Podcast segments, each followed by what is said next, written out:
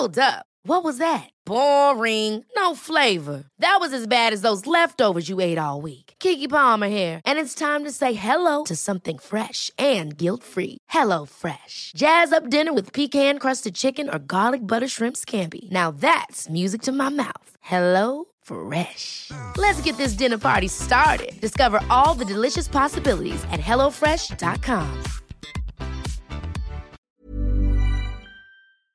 Heraldo Radio, la H que sí suena y ahora también se escucha. Inicia las noticias de la tarde con Jesús Martín Mendoza en Heraldo Radio.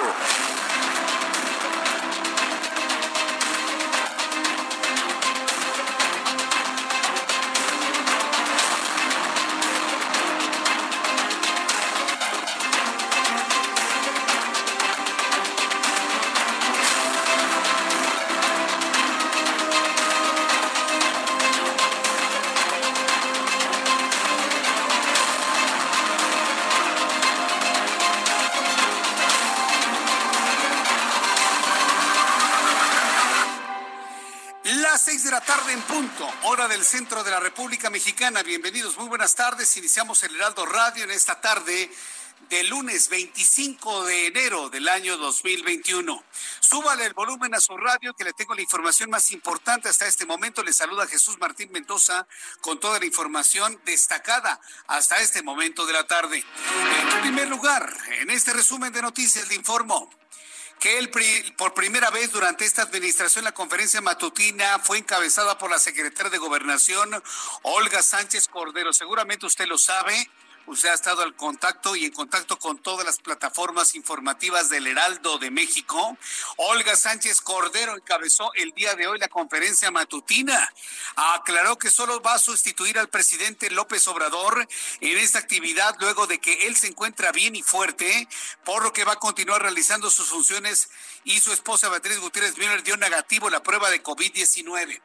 Vamos a escuchar la voz de Olga Sánchez Cordero, quien esta mañana encabezó la conferencia matutina luego de que se conoció de que el presidente de México ha dado positivo a COVID-19. Esto fue lo que dijo esta mañana.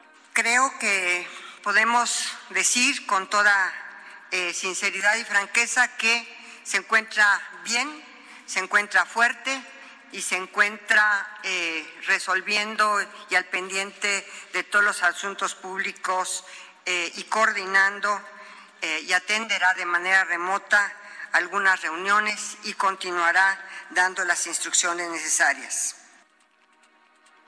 Bueno, pues esto fue lo que comentó la secretaria de Gobernación, Olga Sánchez Cordero, quien, bueno, pues de alguna manera, aunque ella asegure que el presidente de la República está en control de la nación, en este momento, hay que decirlo con toda claridad y con base en lo que dice la Constitución, en este momento quien dirige los destinos de México es Olga Sánchez Cordero, la secretaria de Gobernación. Con base en lo que establece la Constitución de la República y ante la imposibilidad por motivos de salud del presidente de la República, quien en este momento coordina las eh, cuestiones más importantes de la República Mexicana, es nada más y nada menos que la exministra de la Suprema Corte de Justicia, Olga Sánchez Cordero. En este tiempo donde doña Olga, eh, esté muy eh, pendiente de todo lo que ocurre en el país. Le deseamos suerte en este tiempo. Olga Sánchez Cordero es en este momento la persona que tiene en sus manos el futuro de nuestro país. Vamos a estar muy atentos de ella y por supuesto también hay que decirlo con toda claridad, independientemente de toda la, la crítica y las observaciones que tenemos al presidente de la República, pues le deseamos a nombre de este gran equipo de profesionales y de nuestra empresa, el Heraldo Media Group, una pronta recuperación.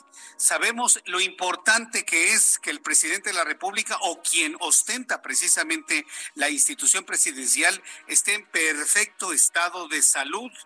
Más allá de la crítica que podamos tener al presidente de la República, la persona que de alguna manera está utilizando o ocupando la institución presidencial, más allá de ello, pues le deseamos que se recupere de manera pronta y rápidamente logre nuevamente estar al control de las cuestiones que en el país competen. Así que bueno, pues eh, deseamos una pronta recuperación del presidente de la República. Olga Sánchez Cordero es precisamente la persona que en estos momentos está al frente de la Administración Federal. Mientras tanto, esta tarde se dio a conocer que el empresario Carlos Slim, presidente honorario del grupo Carso, ha dado positivo a COVID-19. El presidente honorario del Grupo Carso sido positivo hace más de una semana coronavirus SARS-CoV-2 que causa la enfermedad COVID-19. Es decir, todo el mundo en este momento está prácticamente contagiado de COVID-19. Y esto nos hace pensar si este virus, este virus está en el aire. Y esto lo quiero plantear en estos momentos, en este resumen de noticias para todo el público que lo escucha en la República Mexicana y en el mundo entero. La OMS, la Organización Mundial de la Salud, nos ha mentido. Este virus solamente viaja a través de las microgotas de saliva o en realidad viaja a través del aire como la gripe, común. Es muy importante que la OMS lo diga. Personas que han estado en total y absoluto resguardo desde el pasado mes de marzo del año 2020 han dado positivo a COVID-19. ¿Está en el aire el virus? Es importante que la OMS y China, quienes son los responsables de esto que está pasando en el mundo, nos digan claramente qué es lo que está pasando con este virus. Las personas que nunca se imaginaron que estuviesen contagiadas, y me incluyo dentro de ellas, sobre todo por el cuidado que hemos tenido para evitar el contagio de COVID-19 y finalmente nos contagiamos, lo único que pensamos es que el virus está en el aire y que el virus se contamina y se contagia por aire. Es lo único que podemos pensar. Este fin de semana, el columnista y analista político Pablo Rafael de la Madrid informó que sus suegros se, enfermaron de COVID-19 y murieron. Y estuvieron resguardados desde el mes de marzo sin tener contacto absolutamente con nadie y enfermaron y murieron. Esto es muy importante señalarlo, porque si la OMS está ocultando información, si China está ocultando información sobre la verdadera vía de contaminación del virus, entonces estamos en un problema mundial. Se está contagiando el virus SARS-CoV-2 a través del aire como lo hace la gripe común. Es muy importante que China y la Organización Mundial de la Salud lo digan con toda claridad. Hoy están contagiados prácticamente todos los líderes del mundo. El presidente de México, también el hombre más rico de América Latina, que es eh, Carlos Slim Helu. ¿Qué es lo que está ocurriendo?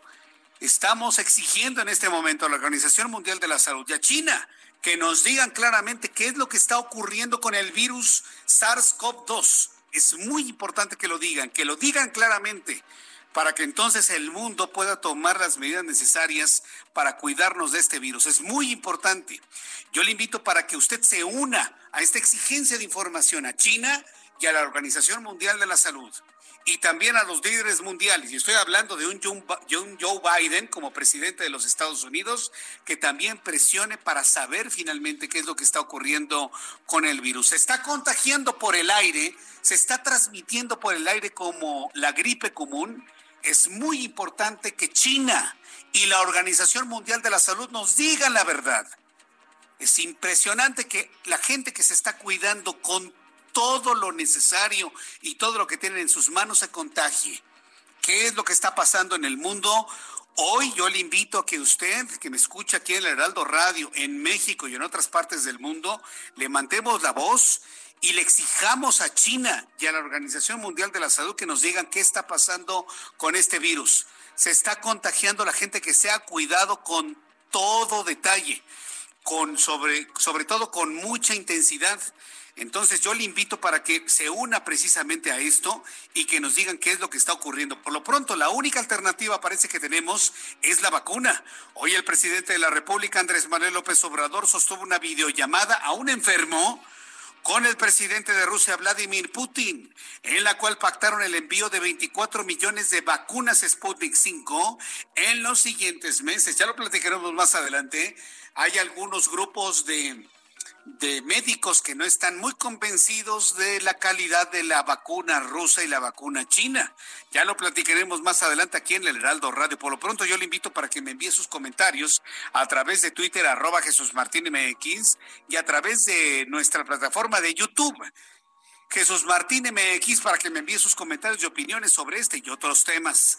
También informo en este resumen de noticias que la Fiscalía General de Justicia de la Ciudad de México entregó ya de manera oficial la solicitud de procedencia de desafuero contra el diputado Mauricio Alonso Toledo Gutiérrez. Esta es la voz de Ernestina, Godoy, quien es la fiscal general de justicia de la Ciudad de México. He instruido al titular de la Fiscalía para la investigación de los delitos cometidos por servidores públicos para que en cumplimiento a lo previsto en el artículo 111 de la Constitución Política de los Estados Unidos Mexicanos, acude el día de hoy a la Cámara de Diputados del Honorable Congreso de la Unión para que presente la solicitud para retirar la inmunidad procesal al ciudadano Mauricio Alonso Toledo Gutiérrez, ex jefe delegacional en Coyoacán, ex diputado local en la Ciudad de México y actual diputado federal. Y una vez que esto ocurra, esta fiscalía proceda penalmente en contra de esta persona. Bueno, pues esto es lo que se informó el día de hoy. Mientras tanto, el Instituto Nacional de Estadística y Geografía informó que la población de México en 2020 ascendió a 126, 14 mil 24 millones de habitantes cifra que es superior a 112 millones 336 538 millones de personas en 2010. También informaré en este resumen de noticias que la Fiscalía General de Justicia de la Ciudad de México entregó ya de manera oficial la solicitud de procedencia de desafuero contra el diputado Mauricio Alonso. También informaré que miles de personas que se manifestaron este fin de semana en el centro de Madrid, España, contra las medidas restrictivas del gobierno para contener la pandemia y denunciar el engaño de que el virus, según algunos, no existe. Esto es muy interesante. Fíjese que esta manifestación inclusive eh, trascendió a México. Este fin de semana varias personas, varios núcleos se manifestaron en Paseo de la Reforma con algunas pancartas asegurando de que la pandemia no existe, de que el virus no existe, de que la enfermedad no existe. ¿Usted qué opina sobre esto? Yo le invito para que me escriba a través de Twitter, arroba Jesús Martín MX, y a través de nuestro canal de comunicación YouTube. ¿Usted cree que verdaderamente el virus no existe? A mí me sorprendió de manera muy importante esta manifestación en México, pero que fue de alguna manera inspirada por lo que ha ocurrido en algunos países de Europa, concretamente en la ciudad de Madrid, allá en España, en donde algunas personas se han manifestado asegurando que no existe el virus. Claro que existe. Digo, las personas que hemos sido diagnosticadas con COVID-19, claro que sabemos que existe y sabemos perfectamente bien la cantidad de síntomas que produce y lo que puede significar el tener el virus en cuanto a resguardo dentro de sus casas. Me parece increíble que todavía el día de hoy haya personas que crean que no existe.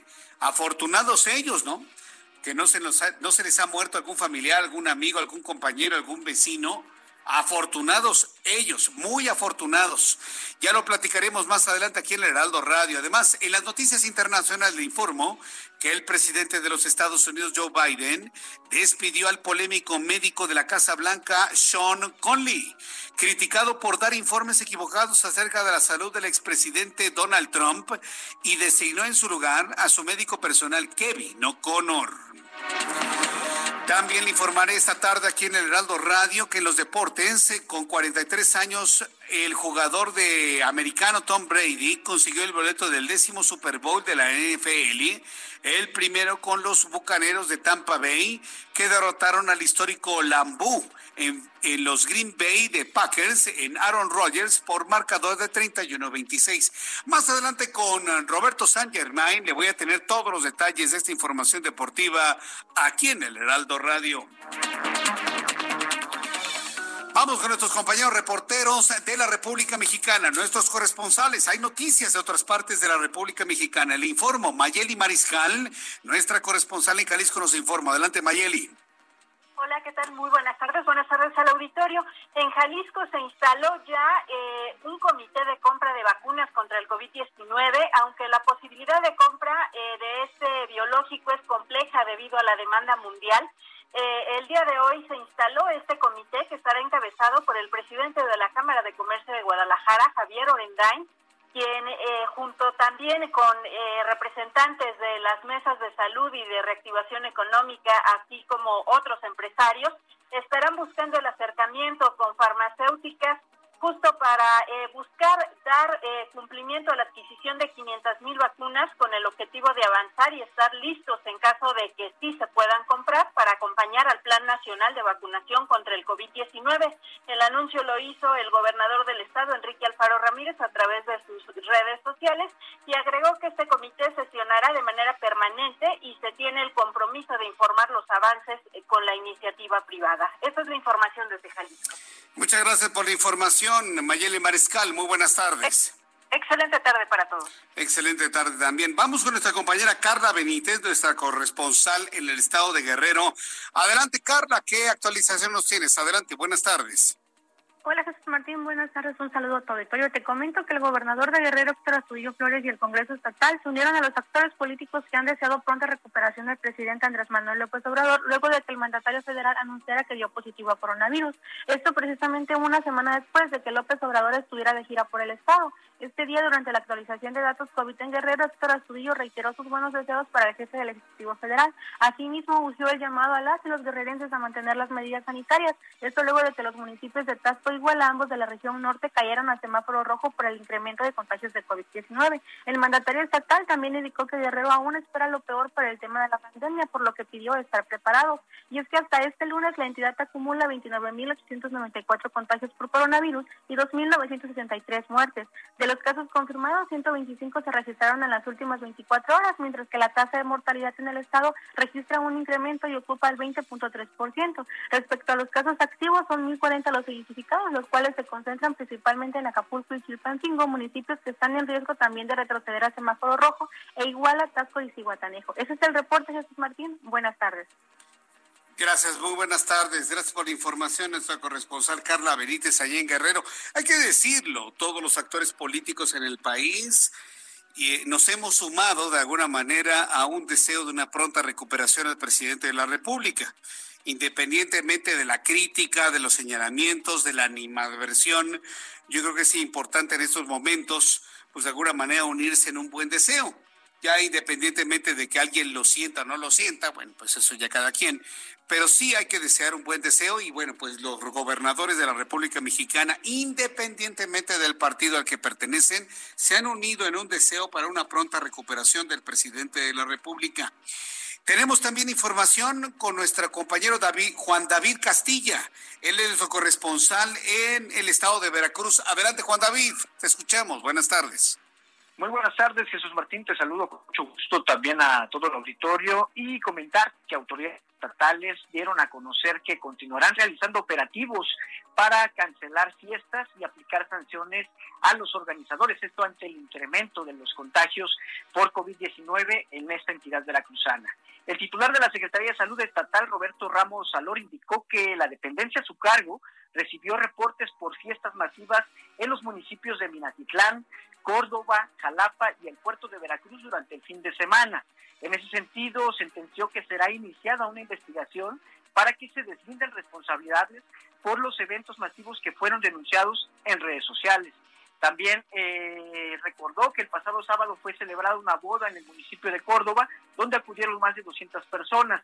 También este mismo fin de semana, autoridades suspendieron una fiesta de 15 años en el municipio de Minatitlán, donde acudieron más de 300 invitados. Y comentarte que pues en el estado de Veracruz eh, han, se han registrado, se han contabilizado casi 49 mil contagios y más de 6.800 muertes en esta entidad, Jesús Martín. Correcto, muy bien. Pues bueno, Juan David, estaremos muy atentos de lo que ocurre allá en Veracruz. Un abrazo, gracias por la información. Muy buenas tardes. Muy buenas tardes, hasta luego. Que te vaya muy bien, nuestro compañero corresponsal en la República Mexicana. Vamos con nuestros compañeros reporteros urbanos, periodistas especializados en información de ciudad. Javier Ruiz, ¿en dónde te ubicas? Adelante, Javier, te escuchamos. Muy buenas tardes. Gracias, Jesús Martín. Excelente tarde. Nos encontramos en la zona sur de la Ciudad de México y es que tenemos cerrada la circulación, Jesús Martín, de la lateral del circuito interior, esto metros antes de llegar a la avenida Agustín Gutiérrez. Como referencia a una cuadra de la, de la avenida México Coyoacán, el motivo, Jesús Martín, el conductor de un vehículo, de un camión tipo Torton, pues desafortunadamente pegó la caja contra un árbol y posteriormente terminó impactada en un domicilio. Hay tres personas lesionadas, mismas que iban en este vehículo, nada de gravedad, ya fueron atendidas por paramédicos, sin embargo ya personal de la Secretaría de Seguridad Ciudadana, apoyado con bomberos y personal de la alcaldía Benito Juárez, están retirando este vehículo y posteriormente se abrirá la circulación. Esto es para quien deja atrás la zona de la avenida División del Norte y en dirección hacia la avenida Universidad. No está de más utilizar como alternativa eh, los carriles centrales del circuito. En general el avance todavía es bastante aceptable. El sentido opuesto donde ya tenemos algunos eh, rezagos, al menos para quien deja atrás la zona de Miscuac, esto en dirección hacia el eje poniente, hacia la avenida Centenario o más adelante para llegar a la calzada de Tlalpan. De momento, Jesús Martín, el reporte que tenemos. Muchas gracias, Javier. Estamos atentos, saludos. Buenas tardes. Gerardo Galicia, me da mucho gusto saludarte esta tarde. Bienvenido. ¿En dónde te ubicas, Gerardo? Adelante. El gusto es nuestro, Jesús Martín. Excelente tarde. Y tenemos información para nuestros amigos que se desplazan hacia la zona centro de la capital. Hemos recorrido ya la avenida de los insurgentes y estamos encontrando un avance un tanto complicado, sobre todo por la reducción de carriles que provoca el confinado para las bicicletas. Y esto lo van a ubicar justo entre el eje 2 poniente su tramo Monterrey y la avenida Chapultepec. En ambos sentidos van a encontrarse con un avance bastante complicado, casi a vuelta de rueda, así que no se confíen si van a utilizar insurgentes eh, casi en la zona centro de la capital. Y para nuestros amigos que van a utilizar la avenida Chapultepec, hay que recordar que tenemos obras, todavía es difícil avanzar, dejando atrás insurgentes con rumbo a Fray Servando Teresa de Mier. Tenemos rezagos en semáforos y un desplazamiento cada vez más difícil por la reducción de carriles debido a las obras que tenemos en los de extrema derecha. Por lo pronto, Jesús Martín, el reporte. Gerardo Galicia, muchas gracias por la información. Excelente tarde. Excelente tarde, que te vaya muy bien. Bueno, nuestros compañeros reporteros en todo el centro del país, informándole cómo se encuentra la situación en estos momentos en la capital de la República Mexicana. Son en este momento las seis de la tarde con 21 minutos hora del centro de la República Mexicana. Me da mucho gusto saludar a nuestro compañero Abraham Arreola, que como todos los días nos dice qué es lo que sucede en México, el mundo y la historia. Adelante, Abraham, ¿qué es lo que pasó un día como hoy, 25 de enero? Adelante.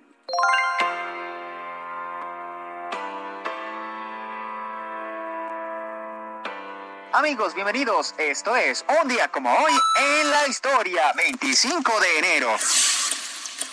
1755, la Universidad de Moscú se establece en el día de Tatiana, quien fue una mártir cristiana del siglo III en Roma. En 1890, Elizabeth Jane Corchan, conocida por su seudónimo Nellie Bly, ese sí lo puedo pronunciar mejor, completó la vuelta al mundo en 72 días. Fue la primera reportera de periodismo de investigación y pionera del periodismo encubierto. Mientras tanto, en México, en 1553, de acuerdo a la Real Cédula del rey Felipe II, inicia sus cursos la Real y Pontificia Universidad de México. También, en 1868, nace en Santa Cruz de Galeana, en Guanajuato, Juventino Rosas, músico, violinista y compositor. Además, hoy es el Año Nuevo Chino. Y en Honduras es el Día de la Mujer Hondureña. En Argentina es el Día del Reportero Gráfico. Y en nuestro país es el Día del Biólogo. Amigos, esto fue un día como hoy en la historia. Gracias.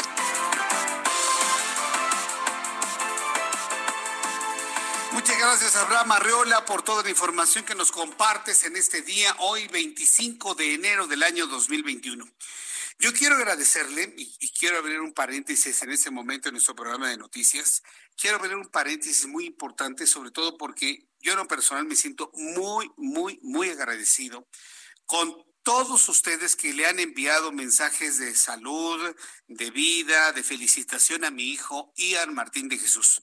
Ayer, 24 de enero de 2021, Ian cumplió 13 años de edad. Y la verdad, yo en lo personal me siento muy, muy, muy feliz de ver a uno, a uno de mis hijos, porque Eva también está también celebrando su cumpleaños desde el 17 de diciembre.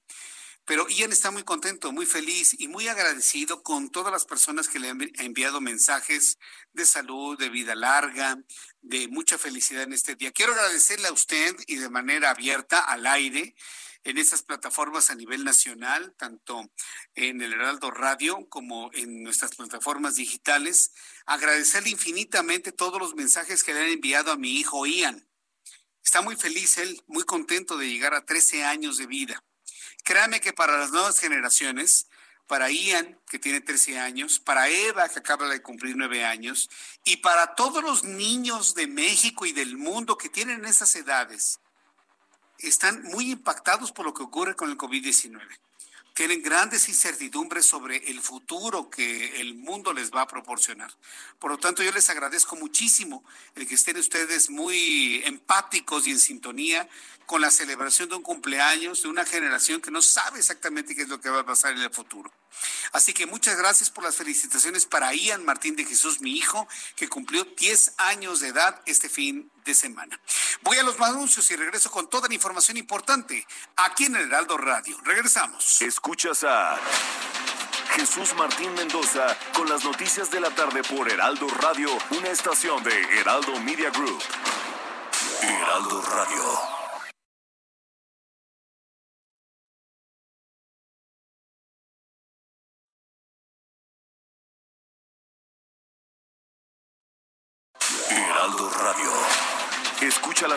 De la tarde con Jesús Martín Mendoza.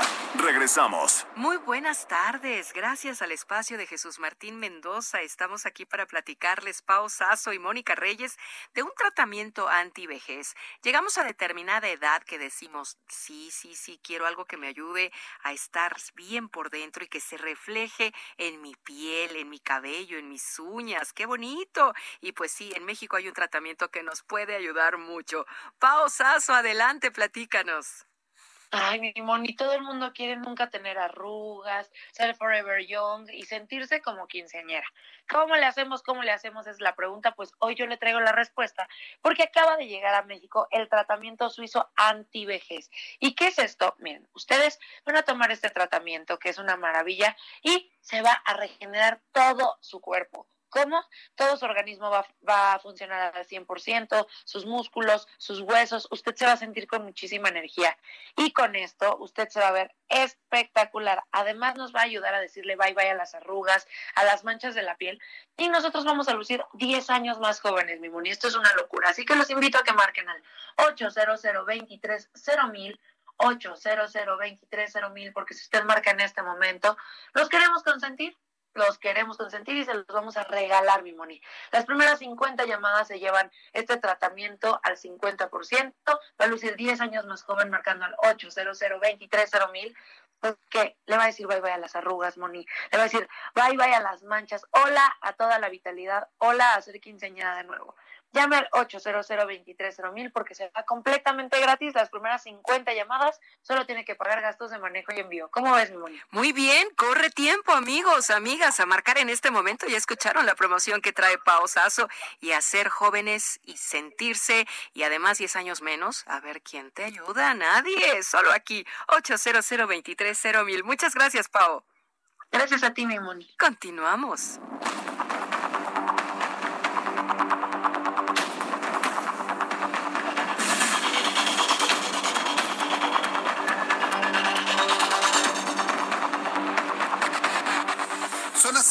Tarde con 32 minutos, hora del centro de la República Mexicana. Les saluda Jesús Martín Mendoza. Estamos en comunicación con usted a través del Heraldo Radio en toda la República Mexicana. Gracias por estar con nosotros, gracias por acompañarnos en esta tarde. Tenemos una gran cantidad de información que darle a conocer y evidentemente pues todo está en función del positivo a COVID-19 que dio el presidente de la República, Andrés Manuel López.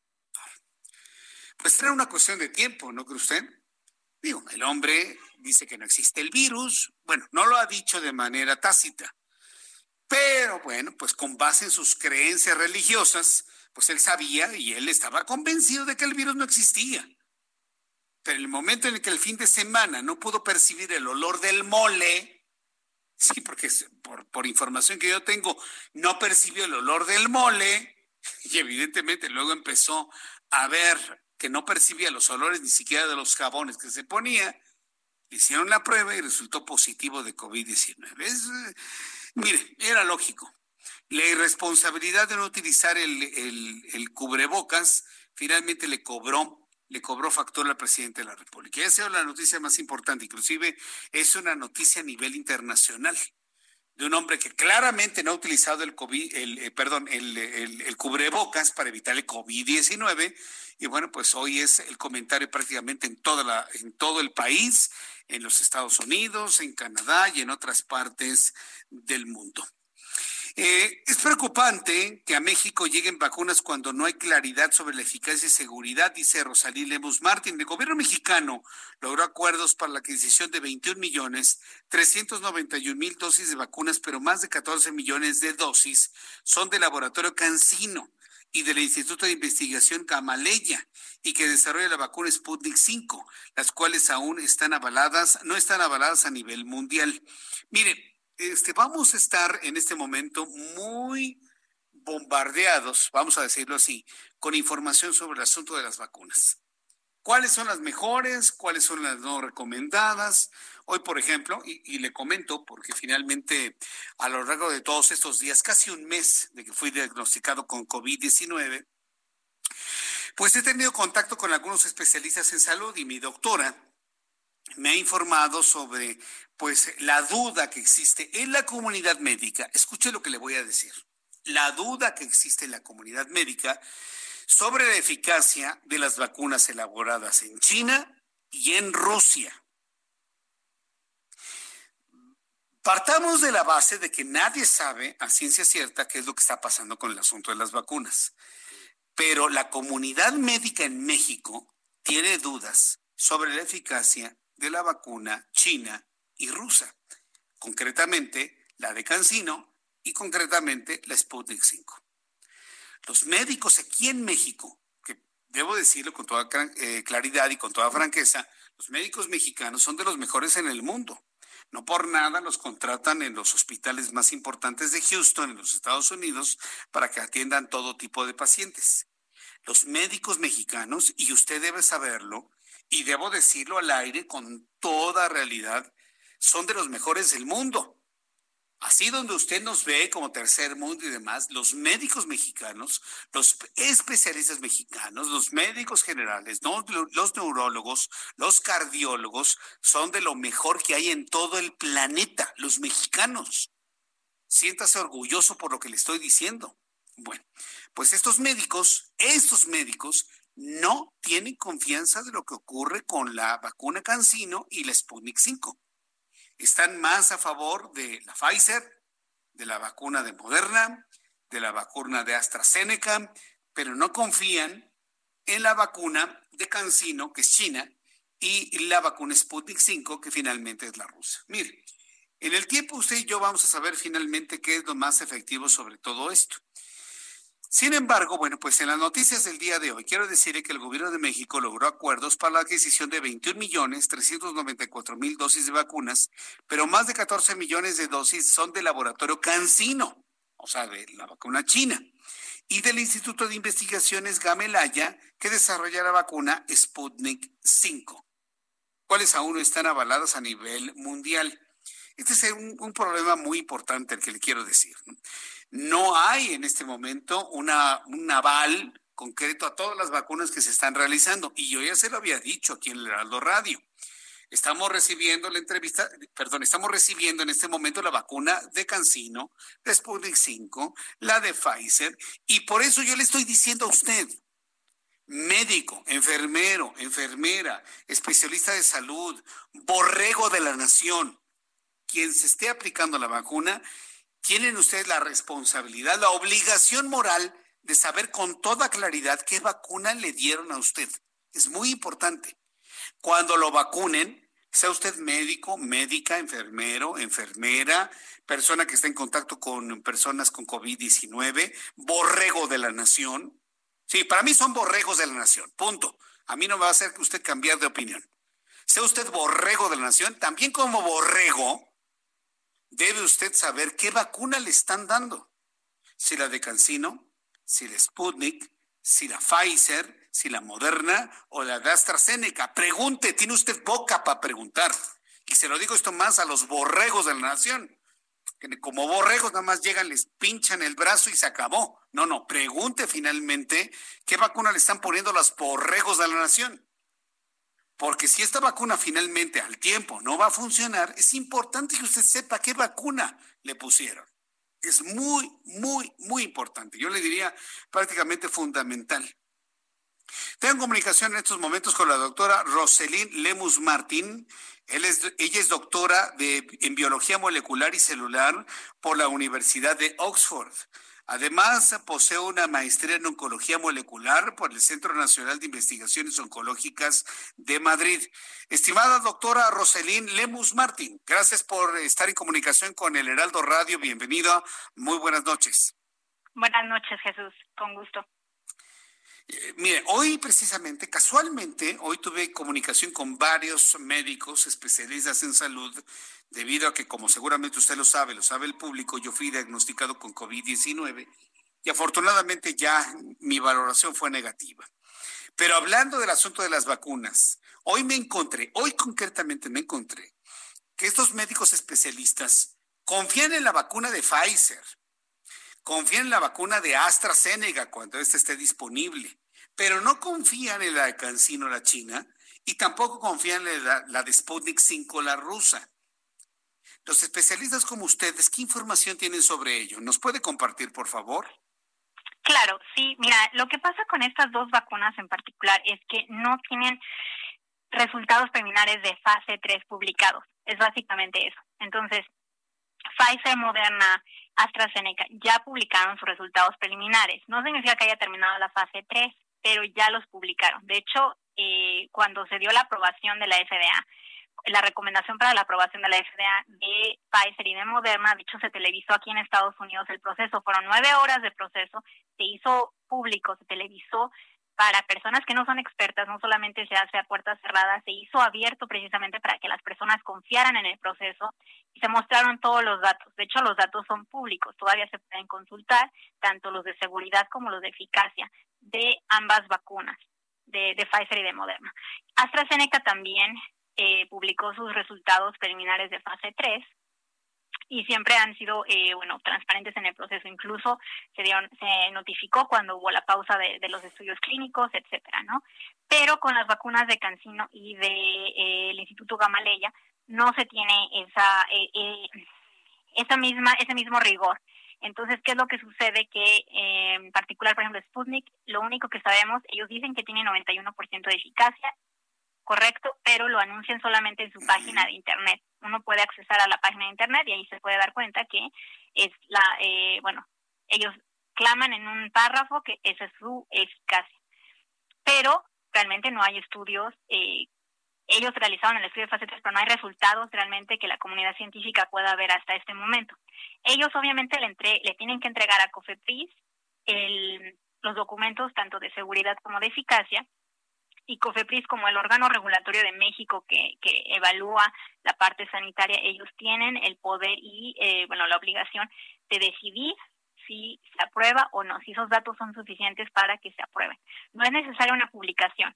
La publicación es solamente para que la comunidad científica internacional la, lo evalúe y diga, ok, esto es correcto, sí, se publicó, ¿no? Que es las publicaciones de pares, que es la, con, con los que se van a conocer los resultados a otros científicos pero ninguno de los dos todavía ha publicado. Cancino ya tiene publicado fase 2, fase 1 en, en Lancet. Eh, Sputnik 5 tiene publicada la fase 2 en, en, Lancet también, porque bueno, hubo presión mediática, presión de, eh, de, la OMS, etcétera, para que se publicaran esos resultados después de que eh, Putin había dicho que se iba a aprobar la vacuna en Rusia sin fase 3, ¿no? Entonces se, se hizo presión, se publicaron los resultados de fase 2 pero eh, también se firmó una carta, varios científicos firmaron una carta eh, a Lancet diciendo que los resultados pues no, no parecían como correctos necesariamente, ¿no? Parecía que había algo extraño. Entonces, eh, Lancet, como es un, bueno, es un eh, journal, es una revista muy eh, aclamada internacionalmente de alto nivel médico, pues entonces ellos tendrían que vigilar si se, se somete en una fase 3, son resultados de fase 3, ellos tendrían que tener más rigor eh, científico al respecto, ¿no? Pero eso es en la situación en la que estamos. Ahora, COFEPRIS, bueno, ya sabemos que va a llegar las, los miles de dosis esta semana o la siguiente semana, pero todavía no está aprobada, ninguna de las dos están aprobadas por COFEPRIS. Se tiene que dar una aprobación antes de que se aplique esa vacuna, eh, las dos vacunas en México. No se pueden aplicar sin aprobación de COFEPRIS. Ahora, eh, eh, bueno, COFEPRIS es un asunto local aquí en México, pero en otras partes del mundo, ¿qué ha pasado con la aprobación de estas dos vacunas, la china y la rusa? ¿La han aprobado?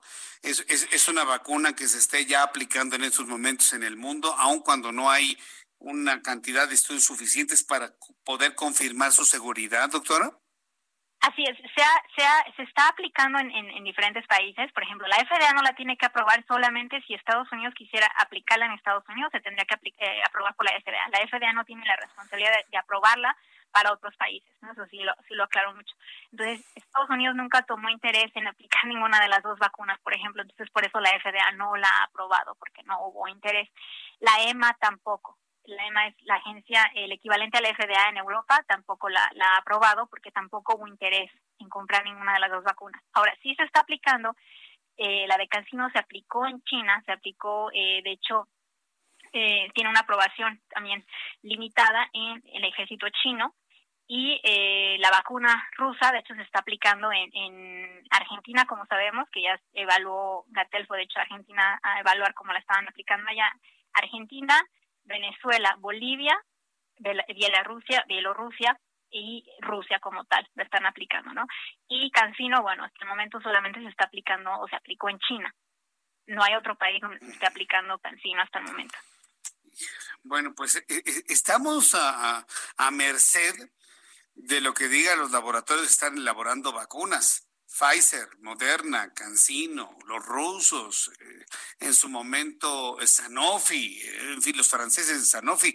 Eh, vaya, créanme que esto genera una incertidumbre tremenda en el mundo, ¿no? Sobre todo un mundo y una humanidad que está considerando que la vacuna puede ser el elemento fundamental para poder salir adelante de los problemas que está generando la, la pandemia en estos momentos. ¿Usted qué piensa?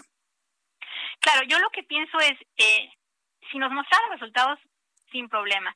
Si se muestra que una vacuna es arriba del 50% eficaz, es, es buena para la situación en la que estamos viviendo. No necesitamos una vacuna del 90%, lo ideal sería eso, pero si supongamos que hay países que no pueden adquirir la vacuna más cara, que es moderna, por ejemplo, bueno, con una vacuna que, que se tenga el 70% de eficacia, con eso podríamos eh, empezar a proteger a la, a la población más eh, vulnerable, ¿no?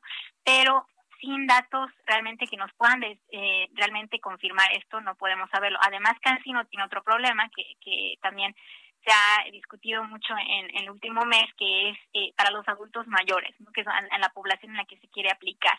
Si realmente va a funcionar o no para adultos mayores. La fase de la fase 2 eh, muestra, los resultados de fase 2 muestran que la, la respuesta inmune que, que induce no es tan alta, de hecho disminuye en personas mayores de 55 años, entonces eso se tendría que confirmar con una fase 3, para, por eso es importantísimo tener los resultados de fase 3. Fase 3, si se tuvieran los resultados publicados, podríamos realmente ahí ver si es útil o no para adultos mayores. No estoy diciendo que no vaya a ser útil, la fase 2 nos está diciendo que no, pero la fase 3 podría confirmar completamente lo opuesto, porque de hecho la fase 3 se llevó a cabo en México y eh, en, en el estudio se incluyeron voluntarios incluso de 70 años lo cual va a dar muy buena información de si va a servir para esa población o no. Pero hasta no tener esos resultados no podemos dar una conclusión definitiva. Ahora, también eh, Sputnik 5, ellos empezaron a tener problemas también con eh, adultos mayores, pero de nuevo en el sitio web ellos mencionan que ya no tuvieron problemas con adultos mayores y que en la fase 3 ellos ya resolvieron el problema y que de hecho ya lo estaban aplicando en adultos mayores en Rusia sin ningún problema. Entonces aquí quiero aclarar, no hay problema de seguridad. Una cosa es la seguridad de ahí no nos preocupamos porque realmente las dos vacunas muestran que sí son seguras, ¿no? Que tienen efectos secundarios los normales de cualquier vacuna. Entonces, de las partes de seguridad no nos preocupamos, solamente es la parte de eficacia, de si van a ser realmente eficaces en un rango eh, aceptable para los adultos mayores o no, que es en la población donde se quiere aplicar. Bueno, pues esta información, esta información que nos está compartiendo resulta esperada estamos de alguna manera sustentando nuestra esperanza de un mejor mundo, un mejor futuro en las vacunas. Hasta este momento no se ha hecho un trabajo en cuanto a antivirales efectivos contra el COVID-19 y la vacuna parece que desde el punto de vista preventivo es lo único que nos puede ayudar a salir adelante de este problema. Pues, eh, doctora Roselín Lemus Martín, doctora de Biología Molecular y Celular por la Universidad de Oxford, le agradezco mucho estos minutos de comunicación con el Heraldo Radio. Muchas gracias, doctora. Con gusto, Jesús. Hasta luego. Hasta pronto, que le vaya muy bien. Vamos a, seguir en contacto con ella y sobre todo con los especialistas en materia de vacunas. A ver, yo quiero decirle con toda franqueza, gracias a la doctora Lemus de la Universidad de Oxford, pero sí quiero decirle a usted que me está escuchando aquí en el Heraldo Radio a, través de nuestras reformas digitales en Twitter, a través de nuestra plataforma digital de YouTube.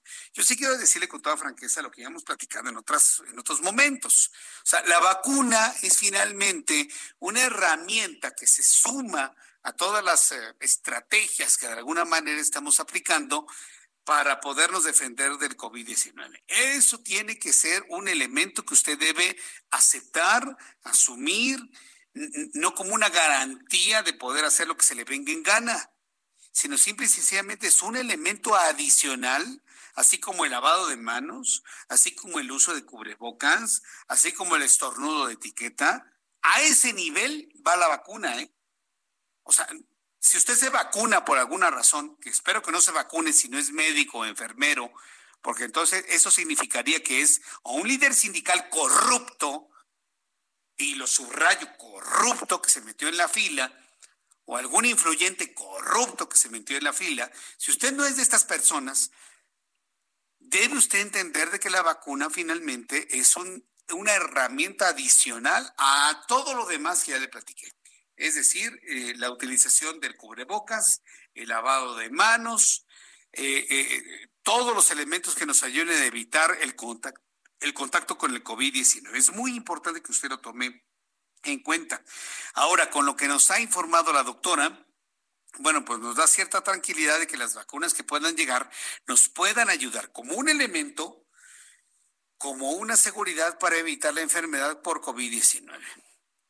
Quiero compartirle, usted que me está escuchando a través del Heraldo Radio, a través de YouTube, a través de Twitter, usted que me está escuchando en estos momentos. Los comunicadores que hemos estado en contacto con el virus, conocemos perfectamente bien lo que esto significa. Si usted, por las razones de la vida, no ha sido contagiado con el virus COVID-19, haga lo que esté en sus manos para no contagiarse. Utilice el cubrebocas, lávese las manos, manténgase en resguardo, no salga a la calle si no lo necesita tener el virus, créame que le genera una gran cantidad de, dudas en la vida, incertidumbre por el futuro, le provoca miedo, le provoca dolor. Aún así, si el virus está transitando de manera leve en su vida, la incertidumbre que le provoca es muy importante. Hoy platicaba con mi doctora, la doctora María Luisa Castañeda, quien le envió un gran saludo en esta tarde. Ella me explicaba que el virus tiene una fíjese lo que, lo que me dijo ella, que no nos han dicho los médicos, pero tengo la obligación moral de compartírselo. El virus COVID-19 tiene de alguna manera una afinidad con el sistema nervioso central. El virus llega hasta el sistema nervioso central de usted, de ti, de ti, de ti, de mí, el, el de cualquiera. Y el virus en el sistema nervioso genera sensaciones de depresión, de tristeza, de incertidumbre. Entonces, las personas que en este momento tienen el virus de COVID-19 me están escuchando. Si ustedes están en sintonía con lo que les estoy diciendo, que posiblemente se sienta con miedo, con incertidumbre, que no sabe qué es lo que va a pasar con el futuro, créame, es producto de lo que está haciendo el virus en su sistema nervioso central. Usted mismo dígale a su sistema nervioso central que no permita que ese virus se siga reproduciendo en usted. También es importante la actitud personal, créamelo. Más allá de todo esto, en, ¿en qué momento estamos en este momento en el mundo? Estamos en el momento del ensayo y error. Ya se lo compartía en mi columna del Heraldo de México del viernes pasado. Se lo voy a compartir al ratito nuevamente. Estamos en el ensayo error. ¿Ha visto usted toda la polémica que ha salido con el tema de la ivermectina? Esta sustancia que es un antiparasitario y que ha surgido en el mundo, no nace en los Estados Unidos y en México, como una alternativa para poder controlar la replicación del virus en casos leves ha sido verdaderamente atacado por algunos médicos asegurando que no sirve para nada, recordándome lo que se ha dicho sobre el asunto del dióxido de cloro, bueno, pues debo decir una cosa que en este momento la humanidad está como en los primeros momentos de la medicina. Estamos en el ensayo y error. Que nadie pida en este momento confirmaciones científicas de la utilización de algo.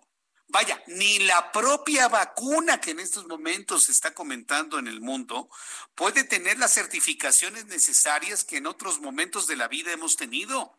Oiga, una vacuna que se está aplicando en estos momentos y que no ha tenido los protocolos de ensayos de varios años como ha sucedido con otras vacunas, bueno, que no me vengan con que otros medicamentos necesitan un, una confirmación médica cuando ni siquiera la vacuna que se está aplicando en el mundo la tiene.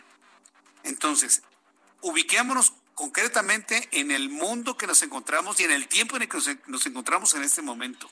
Estamos en el ensayo y error. Es muy importante tener mente abierta porque estamos en la búsqueda de sustancias que nos ayuden a combatir con eficiencia al COVID-19. Voy a los anuncios, regreso enseguida con más información aquí en el Heraldo Radio. Soy Jesús Martín Mendoza, mensaje. Escuchas a Jesús Martín Mendoza con las noticias de la tarde por Heraldo Radio, una estación de Heraldo Media Group. Heraldo Radio, la HCL se comparte, se ve y ahora también se escucha.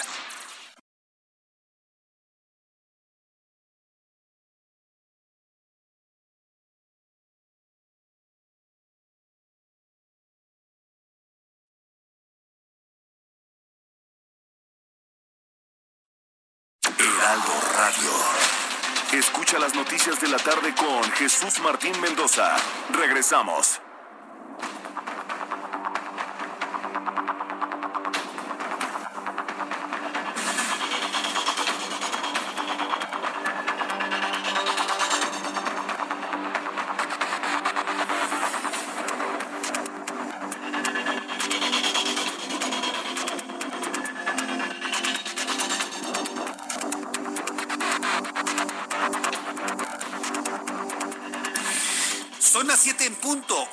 Centro de la República Mexicana. Escucha usted el Heraldo Radio. Le saluda Jesús Martín Mendoza y tengo la información más importante hasta este momento. Súbale el volumen a su radio. Jesús Ramírez Cuevas quiere ser coordinador de comunicación social de la Presidencia de la República. Ha informado que Hugo López Gatel, subsecretario de Prevención y Promoción de la Salud, está en confinamiento por haber dado contacto, por haber estado en contacto con el presidente Andrés Manuel López Obrador.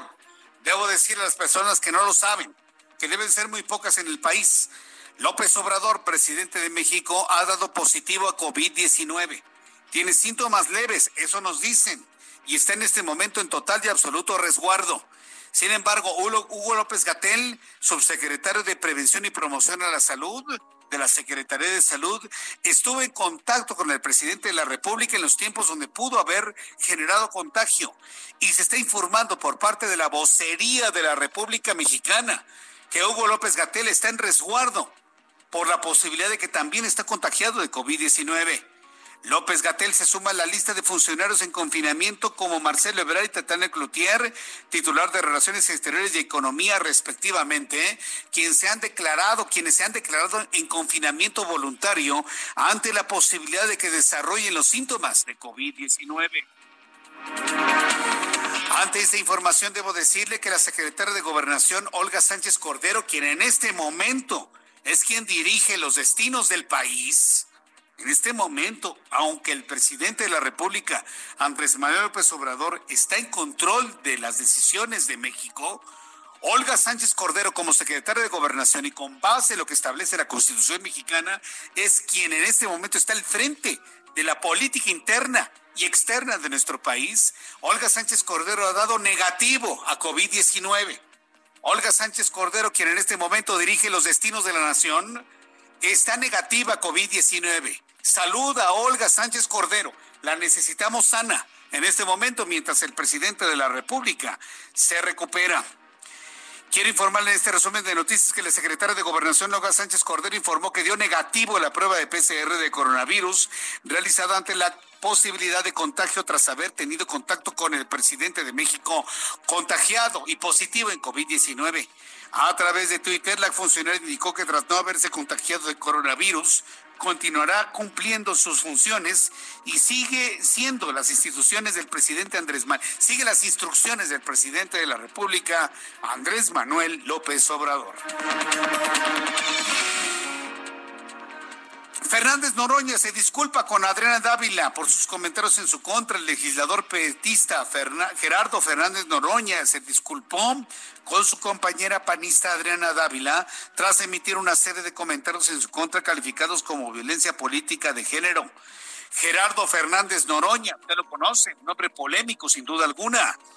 Añadió que se disculpa y su disculpa va acompañada de reconocimiento de la responsabilidad de alcance de sus palabras y el error político de sus expresiones. También le informa este resumen de noticias que Joe Biden, nuevo presidente de los Estados Unidos, reimpone el veto de los viajes desde la zona de Schengen y Brasil anulado por Donald Trump ante la expresión de la pandemia, el presidente de los Estados Unidos, Joe Biden, reimpuso este lunes las restricciones a los viajes a Estados Unidos desde los países de zona de Schengen en el Reino Unido, Irlanda y Brasil, levantadas por su antecesor Donald Trump dos días antes de abandonar la Casa Blanca. Le informo que la recuperación económica de la crisis de COVID-19 sigue siendo precaria y el mundo cae, crecerá en 2021 apenas en un 4.7% desde la caída que ha sufrido de más del 12%, apenas lo suficiente para compensar la contracción de 2020, según advirtió este lunes la ONU, que llamó a los gobiernos a estimular inversiones y evitar una austeridad prematura.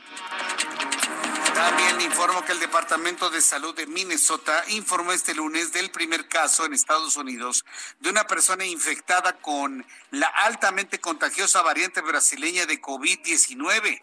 En un comunicado, las autoridades sanitarias detallaron que la persona infectada es un residente de Minnesota con un historial reciente de viajes a Brasil y que la muestra fue recolectada el pasado 9 de enero. Estas son las noticias en resumen. Le invito para que siga con nosotros. Le saluda Jesús Martín Mendoza.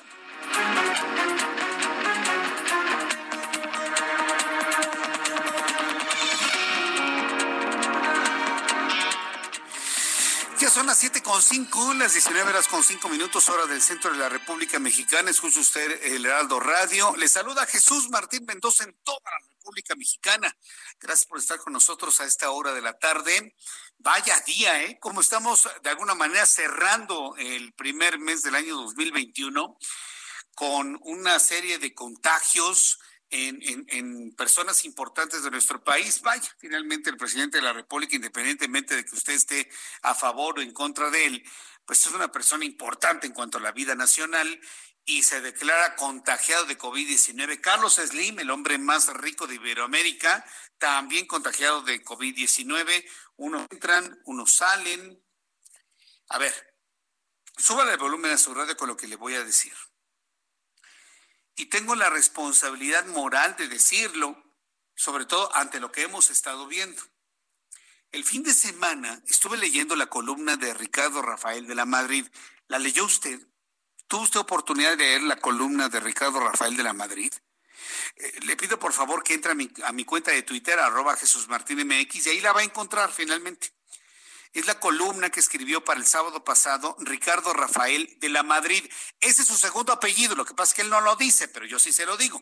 Ricardo Rafael, su segundo apellido es de la Madrid.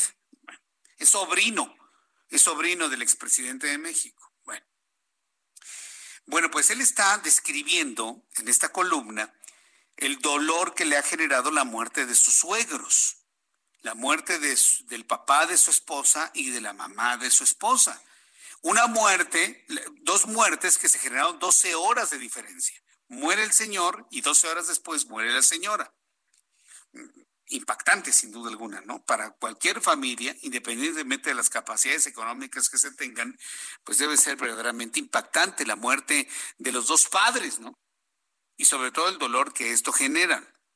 Pero a mí lo que me llama la atención de la descripción de lo que hay, de lo que escribió Pablo Rafael de la Madrid, perdón, Ricardo Rafael de la Madrid, Pablo es su hermano, Ricardo Rafael de la Madrid, es eh, el hecho que describe con toda puntualidad lo que ocurrió con sus suegros desde marzo. Es decir, los señores se resguardaron a piedra y lodo desde marzo.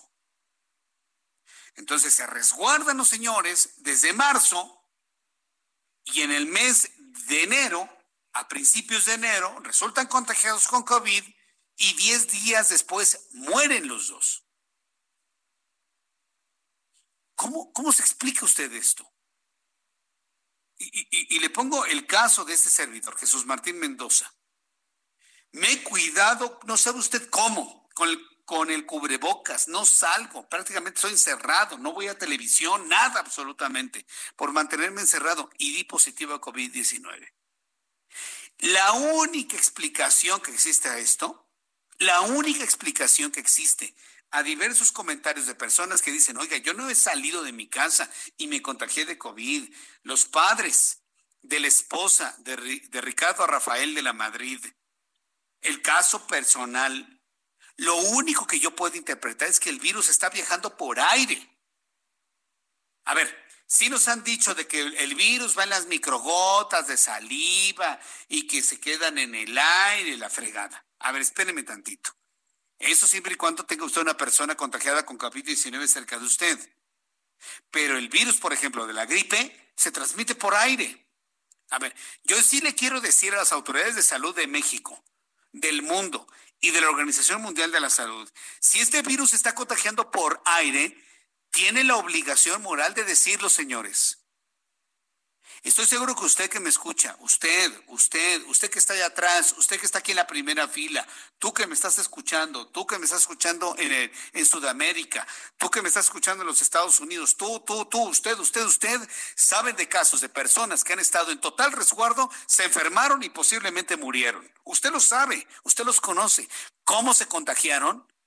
La única respuesta es que el virus está en el aire, en la atmósfera que no se está, no se está transportando únicamente por las microgotas de saliva, sino que se está eh, transmitiendo por el aire, tal y como lo hace el virus que genera la influenza. Yo sí le quiero pedir a las autoridades de salud de México, del mundo y a la Organización Mundial de la Salud, sonará pretencioso, pero tenemos que hacerlo, ¿eh? Quienes tenemos la posibilidad de ser la voz de usted, de usted, de usted, la tuya, la tuya, quienes tenemos esta oportunidad de la vida, quienes tenemos la oportunidad de la gracia de Dios, de tener un micrófono que esté abierto a nivel nacional y a nivel mundial, de exigirle a la Organización Mundial de la Salud que nos diga la verdad. ¿Ante qué estamos, señores?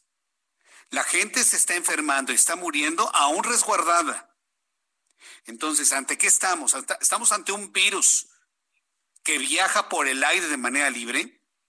¿Estamos ante un virus que ha sido diseminado a través de algunas estrategias? La Organización Mundial de la Salud está en obligación moral de decirnos qué es lo que está ocurriendo, porque ya en este momento hay cosas que no nos están checando y debemos decirlo con toda, con toda claridad. Yo ya le dije a usted, dígame usted y compártame a través de Twitter, arroba Jesús Martín MX, a través de YouTube, en el canal Jesús Martín MX. ¿Con quién vamos hablando? Me decías. Me da mucho gusto saludar a Guillermo Funes, quien es el presidente de la Comisión de Salud de Concamín.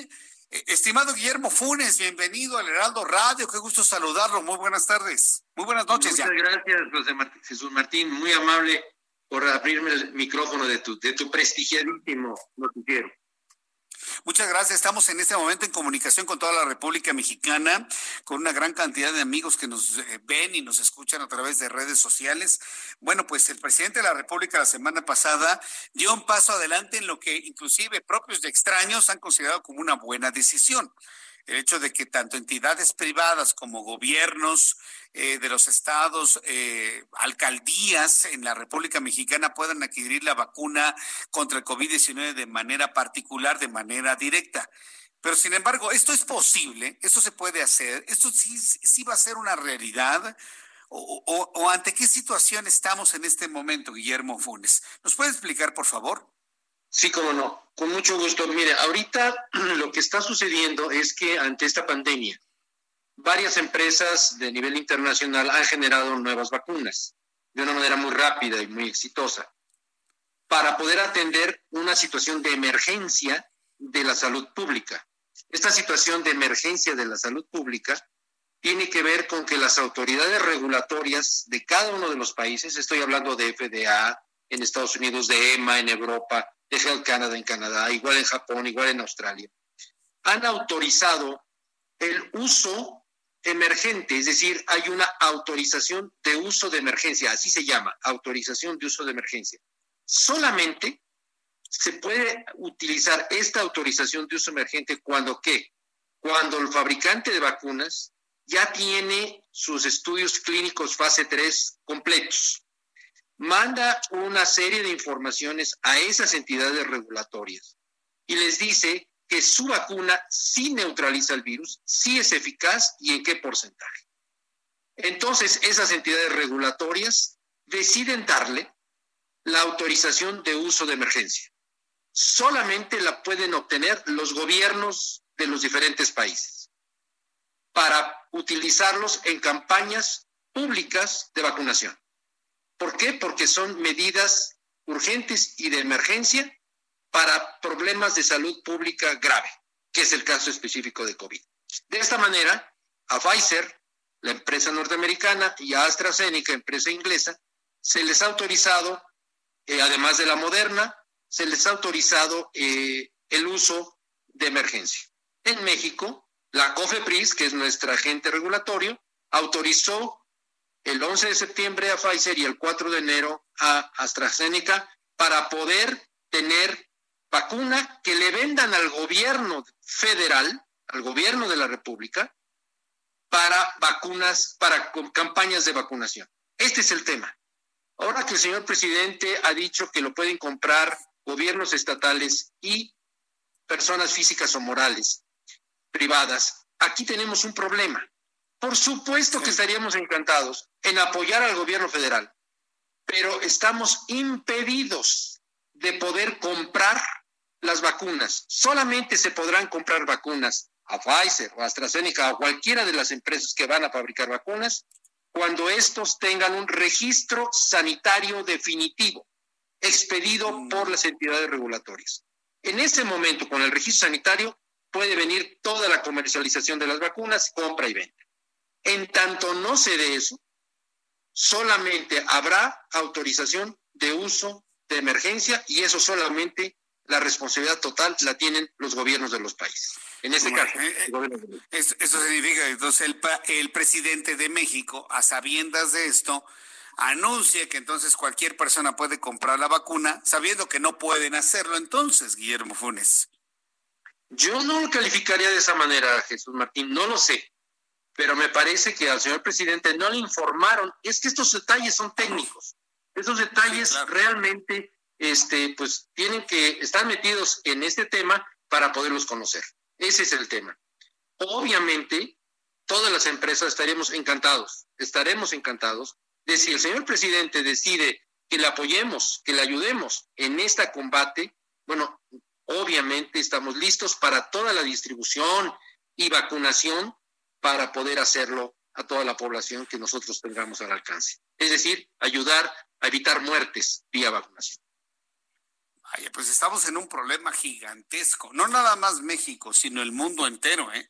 sobre este asunto, porque si, bueno, nada más se limita a la cuestión gubernamental, la distribución de las vacunas, pues eh, digo, todos sabemos que inclusive los gobiernos del primer mundo no tienen la capacidad para hacer una distribución y, una empresa tan grande como la que requiere una vacunación generalizada para poder tener una herramienta adicional y combatir el COVID-19.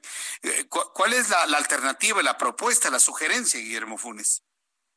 Aquí la solución es los gobiernos adquieren de estas empresas que fabricaron la vacuna las vacunas. Y entonces ya es una decisión del gobierno a través de qué canales o de qué mecanismos se implementa el programa de vacunación. Por ejemplo, en Estados Unidos sabemos que hay una empresa farmacéutica de, de farmacias muy grande en Estados Unidos que el gobierno le pide, ok, yo te voy a entregar tal número de vacunas, tú las distribuyes y aplicas la vacuna. Y lo, lo mismo han estado haciendo con otras eh, grandes cadenas. En México podría ser igual. Por ejemplo, aquí tenemos lo que se ha denominado los siervos de la nación, que están haciéndolo, pero también lo está haciendo el ejército. Entonces, pudiera ser que lo hicieran empresas específicas, por ejemplo, se nos ocurre algo específico, con Camín podría a disposición a Concamín para poder hacer toda la vacunación pues de todos los eh, colaboradores de las empresas de Concamín. Estamos hablando de poquito menos de un millón de empresas. ¿A través de qué? A que el gobierno nos otorgara esa posibilidad de hacerlo. Es decir, para ayudarle al gobierno a la distribución y al proceso de vacunación. Y lo mismo podría suceder con Concanaco y con muchas otras organizaciones que estarían, estoy seguro, absolutamente dispuestas a colaborar. Bueno, pues entonces no resta más que ir, esperando en el tiempo y que nos organicemos sobre todo para poder tener una mejor distribución de las vacunas. Ahora, hay, dudas que se han generado en el sector médico, en el sector sobre la calidad de las vacunas, Guillermo Funes. Me han hablado a mí en lo particular sobre una mejor calidad de Pfizer, una mejor calidad de AstraZeneca, inclusive en la futura vacuna que pueda generar Sanofi. Eh, contra la de Cancino, la China o la Sputnik 5 rusa. Eh, ¿Hay algún comentario sobre la calidad sobre de, las vacunas que se han convertido en una herramienta adicional para poder contener el COVID-19? Sí, por supuesto. Cuando hablamos de calidad, estamos refiriendo, refiriéndonos a que han terminado sus estudios de fase, eh, de estudios clínicos de fase 3. Es decir, lo han probado a través de tres fases, la 1, la 2 y la 3 a través de ir incrementando el número de personas en los cuales se ha probado. Y han llegado a niveles de cuarenta y tantos mil o sesenta y tantos mil personas en las cuales se han probado las vacunas, tanto de Pfizer como de la Moderna, como de AstraZeneca. Ahí se mide el grado de eficacia o eficiencia de esas vacunas al alcanzar normalmente el 95%, el 94%, el 96%, que son muy altos porcentajes en los cuales la vacuna provoca la formación de los anticuerpos que, son finalmente los que combaten al virus. Entonces, si la vacuna es capaz de provocar eso, pues es una vacuna muy eficiente, es de calidad. En el caso de Cancino y de Sputnik, ellos están por terminar sus estudios fase 3. Hay que esperar el reporte de los estudios clínicos fase 3 para conocer cuál es la calidad, la eficacia y la seguridad de esas vacunas. Entonces hay que esperar. ¿Quién lo, quién lo mide? Lo miden las instituciones regulatorias, FDA, EMA, COFEPRIS, diciendo, a ver, de todo lo que me presentaste, entonces la eficiencia es de tanto y la seguridad es de tanto, la calidad es de tanto. Entonces, hasta que no tengamos esos resultados, eh, podremos entonces eh, decir efectivamente si es o no es. Hay que recordar otra cosa. Esto es un uso de emergencia. Lo estamos usando, como usted muy bien dijo, para ayudarnos a combatir el COVID. Necesitamos más tiempo para poder medir la eficacia real eh, de estas vacunas. Esto se logra igual que en cualquier vacuna de cualquier tiempo y de cualquier tipo, a lo largo del, del tiempo, para ir viendo cómo se está comportando. Y eso se llama la fase 4 de estudios clínicos, que es ver cómo se comportó a través de muchos miles de personas. Pero estamos en esa fase, apenas vamos a entrar en esa fase y será todos los que hayan sido vacunados. Por eso es importante llevar un registro de, los vacunados, un registro que nos permita ver qué efectos secundarios, si es que tuvieron, lo, lo, en, en un papel, de qué tipo fue, etcétera. Por eso la vacunación tiene que ser muy responsable, diciendo quiénes son, dónde se encuentran para poder saber qué efectos, si es que los hubieron, tienen y de esa manera medir con toda certeza la eficacia de la vacuna. Bueno, pues eh, eh, Guillermo Funes, yo le agradezco mucho estos minutos de comunicación con el Aldo Radio. Yo estoy de acuerdo, tenemos que esperar muchas cosas definitivamente. Yo lo que tengo temor, y se lo digo con toda franqueza, y digo, platicando aquí con el público que nos escucha, es que, que resulten infectados, que resulten enfermos, personas que ya se vacunaron y, esto verdaderamente nos dará algún tipo de, preocupación, sobre todo porque pues hay una enorme duda sobre la capacidad tanto de la misma enfermedad como de las vacunas, de la protección en cuanto a inmunología que genere la misma enfermedad o la vacuna en sí mismo. Yo, creo que este asunto también será un punto a analizar en el futuro o ya de manera inmediata. ¿Usted cómo lo ve, Guillermo Funes? Definitivamente hay que analizarlo en el futuro con todas las pruebas que tengamos con todos los testimonios que se tengan. Eso se llama farmacovigilancia, es la vigilancia del fármaco. Eh, pero créame, la tecnología utilizada es eh, muy, muy buena, es revolucionaria, pero es una muy eficaz porque no tiene usted ni partículas de virus, ni virus atenados, ni nada por el estilo. Tiene usted solamente una partícula de los genes de, estas, de estos, de estos este, de estos eh, virus, a la cual la identificaron y la transformaron para atacar al virus. Es decir, usted no tiene al virus en la vacuna, usted no tiene a una parte del virus en la vacuna, usted tiene una cosa que se llama RNA mensajero. ¿Qué es esa cosa de RNA mensajero? Es un pedacito de ácido nucleico que se extrajo del, del virus y que es el que causa las cosas. Entonces, al inyectarlo, provoca inmediatamente la reacción inmunológica del cuerpo. Me parece que estamos en una buena posición. Entiendo que todos tengamos una enorme preocupación por eso, desde luego, pero hay que confiar, hay que confiar en la ciencia, hay que confiar en la tecnología. Y me parece que después de estudios clínicos de esa manera, tenemos la oportunidad de confiar en esas Guillermo Fures, muchas gracias por esos minutos para el auditorio del Heraldo Radio. Un abrazo y hasta la próxima. Muchas gracias. Buenas noches. Estoy para servirte. Gracias. Hasta luego, buenas noches. Voy a ir a los anuncios y regreso enseguida con más noticias aquí en el Heraldo Radio. Soy Jesús Martín Mendoza. Regresamos. Escuchas a Jesús Martín Mendoza con las noticias de la tarde por Heraldo Radio, una estación de Heraldo Media Group. Heraldo Radio.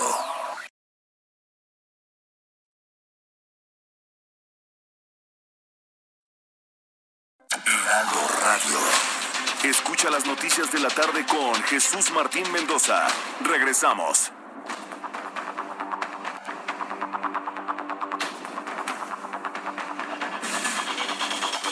Son las siete y media, las 19 horas con 30 minutos, hora del centro de la República Mexicana. Escucha usted el Heraldo Radio. Le saluda Jesús Martín Mendoza.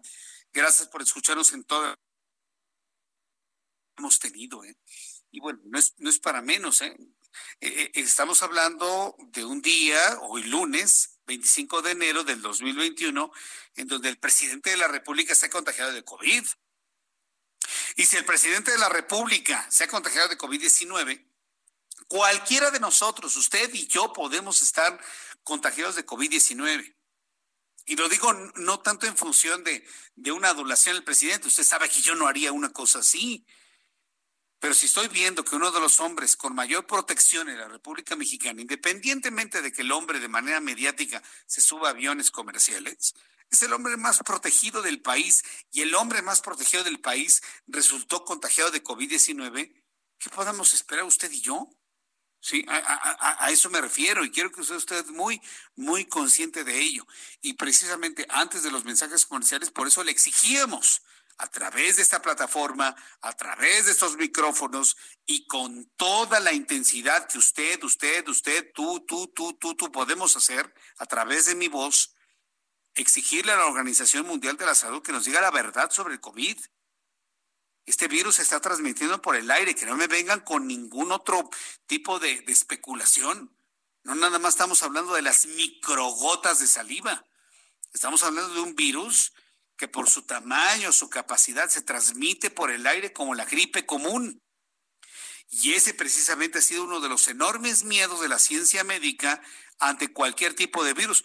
Yo recuerdo hace varios años, cuando el tema de la influenza estaba en boga, el H3N1. y se hablaba de que cuando el H5N1, que es la gripe aviaria, se pudiese transmitir a través del aire, el mundo estaría en un problema gigantesco. Cuando eso sucedía, que era el año 2009, seis años antes habíamos tenido la experiencia del SARS. ¿Se acuerda usted del SARS allá en el año 2002, 2003? Bueno, en ese momento nadie dijo absolutamente nada, pero los científicos que vieron el SARS en el año 2002, 2003, sabían perfectamente bien que un primo del SARS, que es el SARS-CoV-2, el COVID-19 que en este momento tenemos, se iba a generalizar en el mundo entero. Y hoy lo tenemos. Y perdóneme, yo, tengo que compartírselo a usted aquí al aire a través de las redes sociales y a través de las cadenas del Heraldo eh, de México en todo el país. Yo tengo una percepción de que el virus está en el aire, de que si usted sale a un centro comercial, si usted sale a la calle, está expuesto al virus. Ahora, la Organización Mundial de la Salud tiene la obligación moral de decirnos qué es lo que está pasando con este virus, porque la forma de su comportamiento no coincide con lo que nos han dicho desde el mes de marzo del año pasado. No coincide, señores. Tedros Adhanom, no me haga pensar que la silla de la OMS le está quedando demasiado grande. Necesitamos un líder en materia de salud a nivel mundial que nos diga qué es lo que está pasando con el COVID-19. Y yo conmino a mis colegas en otros medios de comunicación, tanto en México como en otras partes del mundo, a que eleven ese mismo cuestionamiento. Nos tiene que decir la Organización Mundial de la Salud y China ante qué estamos realmente. Porque es inconcebible que la gente que se resguarda, que ha estado eh, procurando el resguardo, pero puntual, resulten enfermos y se mueran. No, no podemos aceptar una realidad como esa. Nos tiene que decir la Organización Mundial de la Salud y China qué es lo que hicieron con este virus. ¿De qué se trata? Yo no creo ya en este momento, y quítese de la mente, de que esto viene de un asqueroso caldo de murciélago. Un asqueroso caldo que parecen orines con un animal roedor ahí cocinado, tostado, y que se lo coma una persona. Yo no creo que este virus sea eso. Perdónenme, pero no. El virus está prácticamente en todos lados. Y que eso venga de un asqueroso caldo de, murciélago, perdónenme, pero yo ya lo dudo concretamente en este momento. Entonces, sí, vamos a exigirle a la Organización Mundial de la Salud que nos diga la verdad. Y yo recuerdo a un Donald Trump tan vilipendiado, tan señalado y tan cuestionado y tan pateado, que fue el único hombre en este país, en este mundo, que le preguntó a la Organización Mundial de la Salud, a ver, dime qué pasó con ese virus. Y nadie le hizo caso, ¿eh? Y hoy se le está muriendo a usted, la gente más amada de usted, pero sepa que hubo alguien que sí se levantó ante la OMS y les dijo, a ver, díganme la verdad sobre el virus. Y yo le puedo asegurar que ni usted, ni yo, ni nadie en este país, ni en el mundo, sabe exactamente ante qué estamos, sobre todo por el comportamiento del virus. Es, es inexplicable que la gente que se ha cuidado muchísimo, y me incluyo dentro de ellos, haya resultado contagiado, a menos de que el virus se transmita por el aire que respiramos, por este aire que tengo en este momento. No hay nadie aquí a mi alrededor, nadie hay a mi alrededor en este momento y que hay, existe en este momento el virus. Que nos lo explique la Organización Mundial de la Salud y tiene que ser una exigencia puntual de todos los medios de comunicación en el mundo entero. Las compañías de seguros, por ejemplo, que de alguna manera están siendo señalados por todos los efectos que está causando el COVID-19, como sus agentes, están confirmando la prohibición del uso del dióxido de cloro. Dentro de toda esta incertidumbre, a raíz de la falta de explicaciones verdaderas Mundial de la Salud, pues empiezan a surgir pues, ideas, ¿no? De que un líquido industrial un fluido industrial como es el dióxido de cloro, pues mate el virus, ¿no? Y hay personas que increíblemente se están tomando el dióxido de cloro como, como si usted se tomara un arguarrás o se tomara cualquier líquido industrial. Agarre usted la jaxamonia que tiene usted en su casa y se lo toma, ¿no? Es lo mismo con el dióxido de cloro. Habrá personas que no estén de acuerdo conmigo. pero ya le compartí a usted hace dos semanas una nota que se generó allá en Argentina de un paciente que estaba muy grave por COVID-19 y insistía que le dieran dióxido de cloro. Los médicos dijeron, no, señor, pues eso no sirve, eso no sirve. Los médicos, ¿no? La, la ciencia médica, eso no sirve. Los familiares fueron con un juez, oiga, juez, ayúdenos a que le den el dióxido de cloro a mi paciente. El juez dijo, que le den dióxido de cloro. Y determinó el juez que le tenía que dar en ese hospital a ese paciente el dióxido de cloro. Pues finalmente se lo dieron pero los médicos dijeron, nosotros no se lo vamos a dar, que se lo dé alguien más. Y vino un médico que decía, no, el dióxido de cloro es la neta. No, el dióxido de cloro cura todo, ¿no? Y le dieron dióxido de cloro y se murió inmediatamente la persona. Tal vez la persona ya tenía un COVID muy avanzado, definitivamente, pero no lo salvó el dióxido de cloro. Y fue una nota que le dio la vuelta al planeta entero y usted lo sabe, se lo compartí hace dos semanas y hoy lo vuelvo a comentar. Bueno, pues ante lo que ocurrió en Argentina, las compañías de seguros como sus agentes han confirmado la prohibición del uso del dióxido de cloro como tratamiento médico entre sus clientes a fin de combatir los padecimientos de COVID-19. Súbale el volumen a su radio. Es decir, no habrá cobertura al excluirse del catálogo de alternativas y esto lo dio a conocer la Asociación Mexicana de Agentes de Seguros y Fianzas. Tengo en este momento comunicación con Katia Cravioto, jefa de programas de seguros en Guau, todo bien, a quien yo le agradezco estos minutos de comunicación con el auditorio del Heraldo Radio. Estimada Katia, bienvenida, muy buenas noches. Buenas noches, Jesús Martín, y buenas noches a todo el auditorio. Yo estoy seguro que esta información que estoy compartiendo le puede impactar a muchas personas. Hay quienes le tienen mucha fe a este líquido industrial que es el dióxido de cloro y que dicen que combate el COVID-19, pero finalmente las compañías de seguros y sus agentes han confirmado pues la no cobertura para quienes estén tomando este líquido industrial. ¿Cuál es su opinión, su primera opinión sobre este asunto, Katia? Eh, mira, al final yo te cuento un poco nuestra experiencia como WOW. Eh, nuestro marketplace a lo que se dedica es a comercializar justamente seguros de gastos médicos mayores de forma digital de principio a fin hasta el siniestro. Lo que hemos investigado nosotros a través de la AMIS, a través de las distintas aseguradoras con las que tenemos años trabajando, eh, lo que ellos nos dicen, y es muy cierto, es que las pólizas de gastos médicos mayores sí te cubren COVID en ningún momento te están diciendo que no te van a cubrir COVID. Esa es una premisa súper importante. El segundo tema que nos dicen y nos dan toda la documentación detrás, fundamentada y sustentada en las condiciones generales de toda, todo el mercado mexicano, lo podrán revisar con todas las aseguradoras, es cuando se define qué son medicamentos aprobados. Entonces, la, la COFEPRIS emitió un documento el, el 23 de julio del 2020 y, es un comunicado que salió a toda la población mexicana, en donde dicen que el dióxido de cloro no es un medicamento autorizado por la COFEPRIS.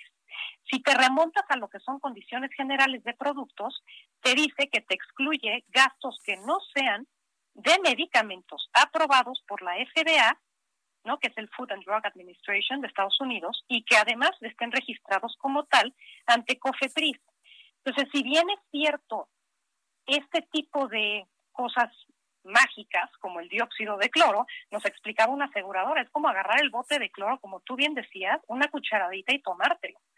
Y las consecuencias que trae, te destruye todo hacia adentro. Entonces las aseguradoras claramente no te van a cubrir porque te estás tomando algo que te está envenenando. Voluntariamente tú te lo estás tomando y no es un medicamento aprobado. Entonces claramente es una exclusión de cualquier póliza de gastos médicos mayores en el mercado mexicano. Ahora, nosotros dentro de la plataforma de WOW, todo bien, eh, lo que traemos es productos de gastos médicos mayores que te cubren claramente todo lo que es COVID, te cubre sin deducible, sin coaseguro y traemos una oferta de valor muy interesante para el mercado mexicano con sumas aseguradas que van desde un millón de pesos, dos millones, cinco millones y, y muy accesibles para el mercado mexicano, pagando mil cien pesos al año y sobre todo para el mercado para el que está dirigido tu programa y la audiencia, que es para gente joven. Justo ahorita es el mejor momento para pensar en cuidarse tanto ellos como sus familiares ante COVID. Llegó para quedarse, es una enfermedad endémica, no va a desaparecer. va a estar con nosotros para toda la vida. El tema es cómo nos cuidamos y cómo nos protegemos. No sé si con esto te, te, te ahondo un poco más en el tema y en tu preocupación, ¿no? Sí, no, eh, eh, sobre todo porque las personas, eh, de repente, porque ver a una persona que se recuperó evidentemente por su propio sistema inmunológico y que tomó alguna cucharadita de este, insisto, líquido industrial, piensa que el líquido industrial fue que finalmente los curó. Pero para las compañías aseguradoras, ¿cuál es el fundamento científico para sacar de la cobertura la utilización de esta, de esta sustancia? ¿Sabes qué? Eh, hoy se llama, Jesús Martín, hoy se llama eh, dióxido de cloro. Mañana va a ser un componente distinto. A lo que hay que apegarnos es a lo que te dicen las condiciones generales. Y más allá de decir que no te cubre, es que sí te cubre. Te cubre todos los medicamentos que estén avalados por la FDA y que traigan la autorización de COFETRIS. Si esto es un producto que hoy se llama dióxido de, de cloro, que no está autorizado, al final tú estás agravando tu propia salud. Claramente ninguna compañía de seguros te va a cubrir. Ahora, cifras del mercado mexicano. Al 14 de diciembre, según, según la AMIX, se han cubierto a 18.969 casos de COVID. El mercado mexicano asegurador ha pagado 7.490 millones de pesos solo de COVID. Hoy se considera la número seis catástrofe más importante de nuestra industria aseguradora. Pues de Vilma, que fue la más fuerte en el 2005, luego el sismo del 17. O sea, hoy la pandemia se está volviendo un problema muy importante, tú lo decías, de salud, no nada más en México, a nivel mundial. Entonces, así como hoy se llama dióxido de cloro, yo lo que invito es a que todo tu auditorio tenga una cobertura de gastos médicos mayores y que tenga mucho cuidado del tipo de medicamentos, porque esto no se le llama medicamento porque no está eh, avalado por la COFETRIS como medicamento, que tengan mucho cuidado lo que les ofrecen en redes sociales, eh, etcétera, que hoy pues venden productos milagro que son mentiras. Sí, estamos precisamente ante un fenómeno comercial, y lo subrayo, y entre comillas comercial, generado por el COVID-19. Eh, yo creo que el público debe ser muy consciente de lo importante que es ir a lo seguro, ir con un médico, consultar a su médico de manera eh, muy clara, muy concreta y de esta manera evitar estar consumiendo sustancias que les pueden causar más daño que beneficios. Yo quiero agradecerle mucho eh, a, a, Kratia Carabioto, jefa de programas de seguros de Guau Todo Bien, el que nos haya compartido estos comentarios y esta reflexión sobre lo que está ocurriendo son asuntos paralelos al COVID-19 y estaremos muy atentos de una siguiente oportunidad para platicar en esta plataforma de noticias. Muchas gracias, Katia. Gracias, Jesús Martín. Invito a todo tu auditorio a que se meta a wowtodobien.com, que nos conozcan y que lo descarguen en su app y que, y que puedan contratar gastos médicos. A ver, ¿cómo es la página y cómo es la aplicación? A ver, otra vez, por favor, Katia. La página, la página es wow, w, w, o, w, todo bien, todo, todo junto, punto com. wowtodobien.com. Descargan la app, tanto iOS como Android y tenemos varias secciones, una es gastos médicos mayores, la otra son productos muy novedosos para tu mercado, como seguro de mascotas en gastos médicos mayores, también traemos seguros, por ejemplo, para gadgets, cobertura de un mes, la bicicleta, la cámara, traemos productos, el plomero en tu casa, eh, médico a domicilio, teleconsulta, para no tener que salir de casa, sobre todo ahora ante COVID, y muchos de los productos son coberturas que contratas ahí on demand en el momento en el que lo necesitas. Muy bien. La gran pues ventaja es que todo está en la app, ¿no? Muy bien, pues entraremos a la página de internet. Katia, muchísimas gracias y muy buenas noches. Gracias, buenas noches a ti y a tu auditorio. Es Katia Cravioto, jefa de programas de seguros de Guau, ¿todo bien? Bueno, que nos ha hablado precisamente sobre estos criterios que han estado aplicando precisamente las compañías aseguradoras. Mire, le quiero decir algo con toda franqueza.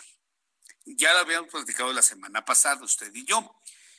Eh, están saturados los hospitales en todo el país. O sea, usted no va a encontrar cama de hospital ni pública ni privada en este momento.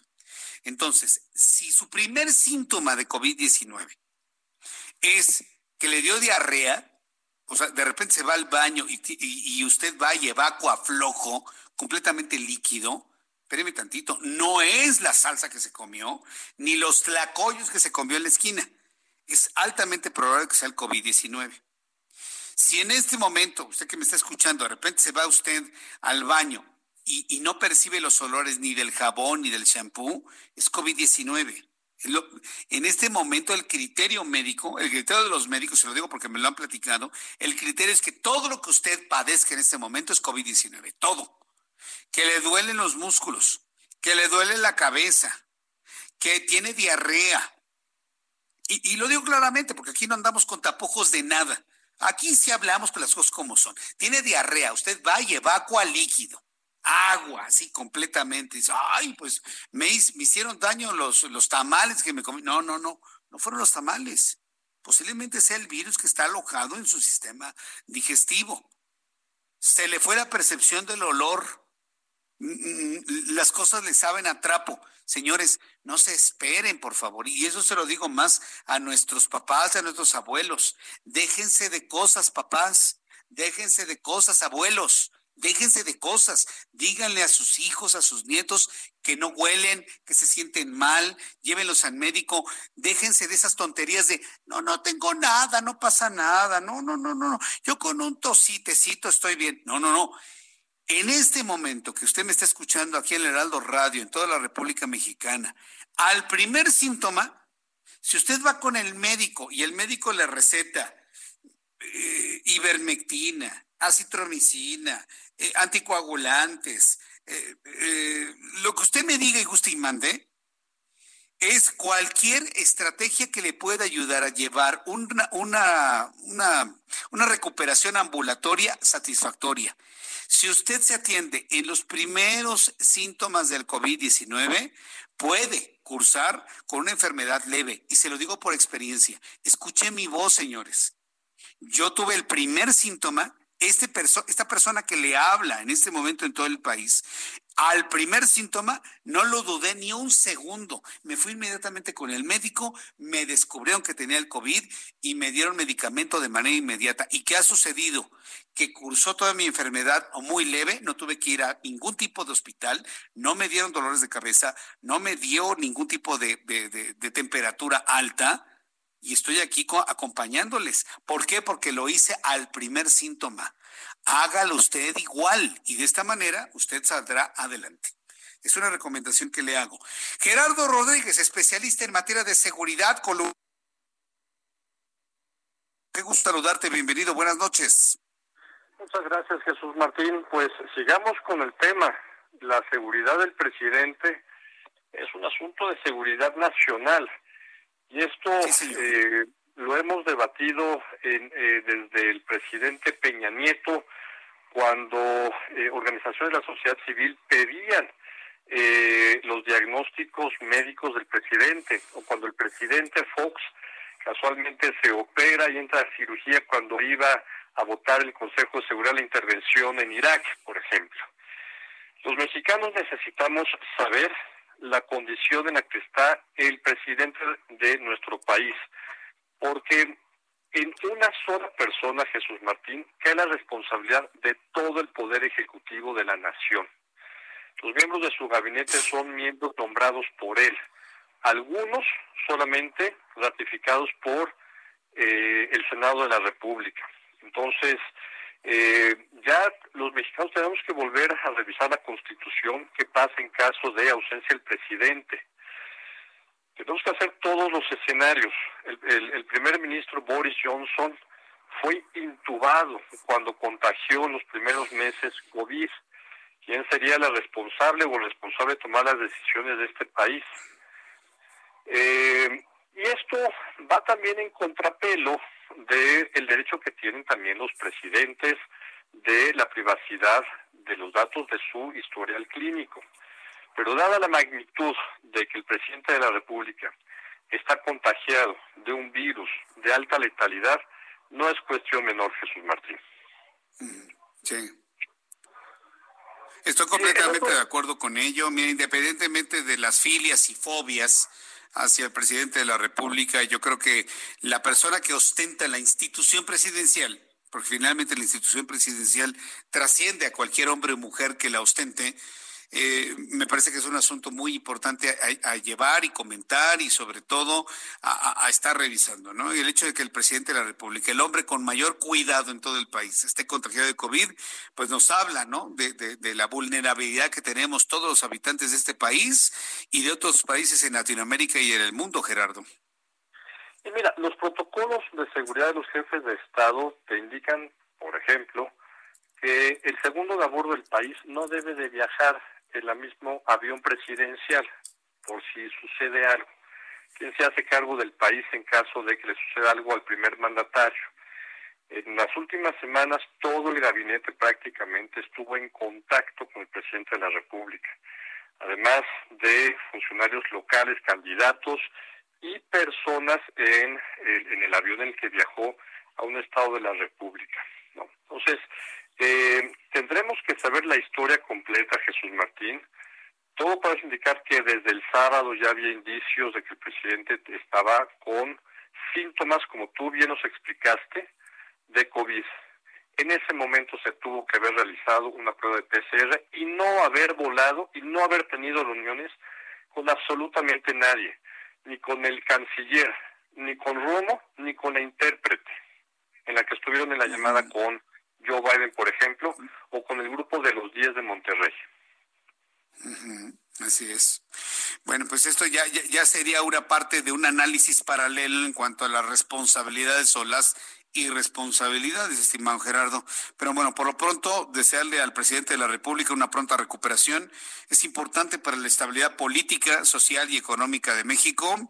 Y bueno, pues te agradezco como siempre. Muchísimas gracias por tu comentario el día de hoy, tu análisis, mi querido Gerardo. Muy buenas noches. Muchas gracias. Y si me lo permites, un último comentario, no hacer caso a las, a las, teorías, de la, a las teorías de la conspiración. Desearle toda la salud al presidente de la República. Sin duda alguna. Gracias por la información, Gerardo. Gracias por tu análisis. Un fuerte abrazo. Nos escuchamos el próximo lunes. Gracias. Gracias. Es eh, Gerardo Rodríguez, columnista, especialista en seguridad nacional aquí en el Heraldo de México. Hemos llegado rápidamente al final de nuestro programa. Digo, apenas estamos agarrando calor, pero se nos acabó nuestro programa a través de las emisoras del Heraldo Radio. Yo le invito para que se quede en estas frecuencias en todo el país y continúe disfrutando de todos los programas que le ofrecemos en nuestra parrilla de programación del Heraldo Radio. Por su atención, gracias a nombre de este gran equipo de profesionales de la información. Lo espero mañana en punto de las seis de la tarde y noticia. A las dos por el diez, mañana televisión, en el Heraldo Televisión, Jesús Martín Mendoza. Esto fue las noticias de la tarde con Jesús Martín Mendoza. Heraldo Radio. Ever catch yourself eating the same flavorless dinner three days in a row? Dreaming of something better? Well, HelloFresh is your guilt-free dream come true, baby. It's me, Kiki Palmer. Let's wake up those taste buds with hot, juicy pecan-crusted chicken or garlic butter shrimp scampi. Mm. Hello Fresh. Stop dreaming of all the delicious possibilities and dig in at HelloFresh.com. Let's get this dinner party started.